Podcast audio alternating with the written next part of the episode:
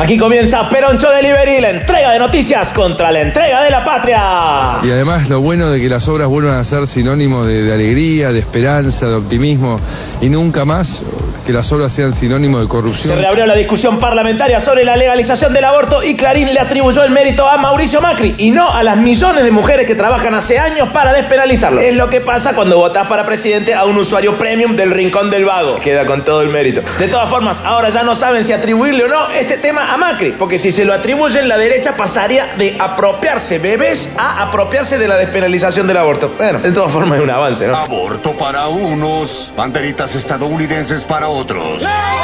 Desde el Frente para la Victoria piden que el debate no sea tan hipócrita. Elisa Carrió dijo que ella va a debatir igual. A la derecha le cuesta hacer algo contra la muerte, le cuesta hacer algo contra la muerte porque la muerte es la esencia de la derecha. La derecha no hace nada contra la muerte. Eduardo Feynman no hace nada contra la caca. Nadie hace nada en contra de su esencia. Yo creo que la mujer que decide terminar con esa vida está matando. La muerte es la esencia de la derecha. ¿Qué sería una derecha sin muerte? ¿Un centro de estudios sin fotocopiadora? ¿Franja morada? Despenalizar el aborto supone que el Estado esté presente. El problema es que con Macri el Estado está ausente por reposo, ausente por vacaciones, ausente por lesiones en la rodilla jugando al padre, ausente por retiro espiritual. Tenemos un Estado más ausente que San José en el Vía Crucis. ¿Negarle el derecho a decidir a las mujeres no es violencia de género? No, no me parece violencia de género. Yo tengo una convicción de que la vida es algo tan maravilloso, tan único, aunque lleguen circunstancias no, no pensadas, tiene que primar es- esa, esa alegría que te genera. Por cierto, ¿dónde estaba José? Nadie se lo preguntó, porque el tipo aparece por última vez cuando Jesús tiene 12 años y después ¡pap! se borra. Teniendo en cuenta que al hijo lo persiguen, lo atacan, lo crucifican y el chabón ni bosta, bueno, podemos asegurar que sabemos qué estaba haciendo José mientras María se hacía cargo de todo. ¡Ey! Se estaba oponiendo al aborto. Il pensiero dominante propone a volte una falsa compassione, quella che ritiene sia un aiuto, quella che ritiene sia un aiuto alla donna, favorire l'aborto.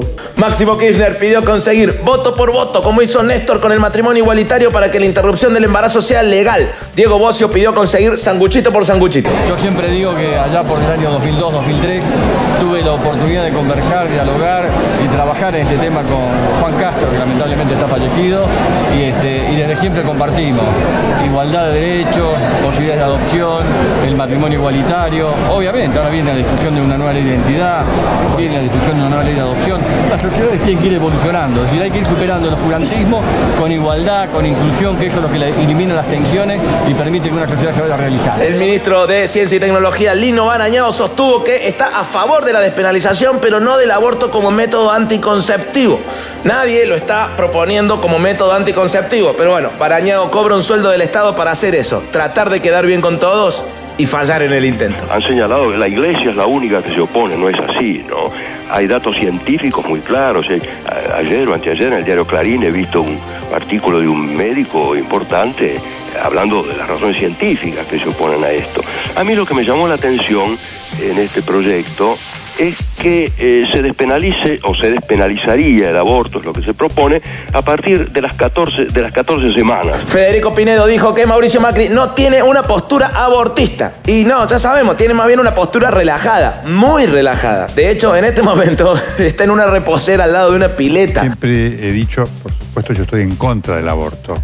Creo que todo el mundo está en contra del aborto. De cada 100 mujeres que se mueren por temas de aborto, 93 son pobres. Los pro vida no están defendiendo un bebé, están defendiendo un privilegio de clase. Por las redes se repite mucho. ¿Cómo puedes estar a favor del aborto? Ojalá te hubieran abortado. Hay gente tan en contra del aborto que les desea un aborto a los que están a favor. Pero los que estamos a favor no le deseamos un aborto a nadie. Entonces, ¿Quién promueve más el aborto? 500.000 mujeres mueren por año en América Latina por abortos clandestinos. No es un tema de ética, ni de moral, ni de religión. Es un tema de salud pública, inclusión y derechos humanos. Aunque, bueno, no sé si hay que decirlo mucho esto porque este gobierno cree que esas tres cosas son un curro de los zurdos. Creo que en la defensa de la vida también el, el tema del aborto, como creo en la vida de la concepción, Y ahí hay una confusión también respecto a que esto es religioso, esto es ético. Macri les dijo a los legisladores de Cambiemos que él está a favor de la vida. ¿De qué vida? Le preguntaron. ¿La de la mujer o la del embrión? Del que tenga más plata, respondió. Mientras tanto, la iglesia sigue con su postura antiaborto y amenazan a las mujeres con ir al infierno si abortan, porque es un pecado capital. Al infierno. Al, de verdad, las está amenazando con ir al infierno. Maestro, ganó Macri. Eh, Laura Alonso está a favor de la despenalización este, y otras referentes también de Cambiemos, que respeto mucho y con las que trabajamos. Yo no. Además, vivimos en un país tan machista que si una mujer no coge con vos es una histérica. Si coge pero usa pastillas es una puta. Si coge, no se cuida y queda embarazada es una manipuladora. Y si queda embarazada y aborta es una criminal. Las mujeres ya viven en el infierno, no las amenacen con boludeces. Es realmente dramático porque sabemos las cosas que suceden a partir de eso y a uno no nos gusta. Y, y sé lo que es para una mujer. Pues.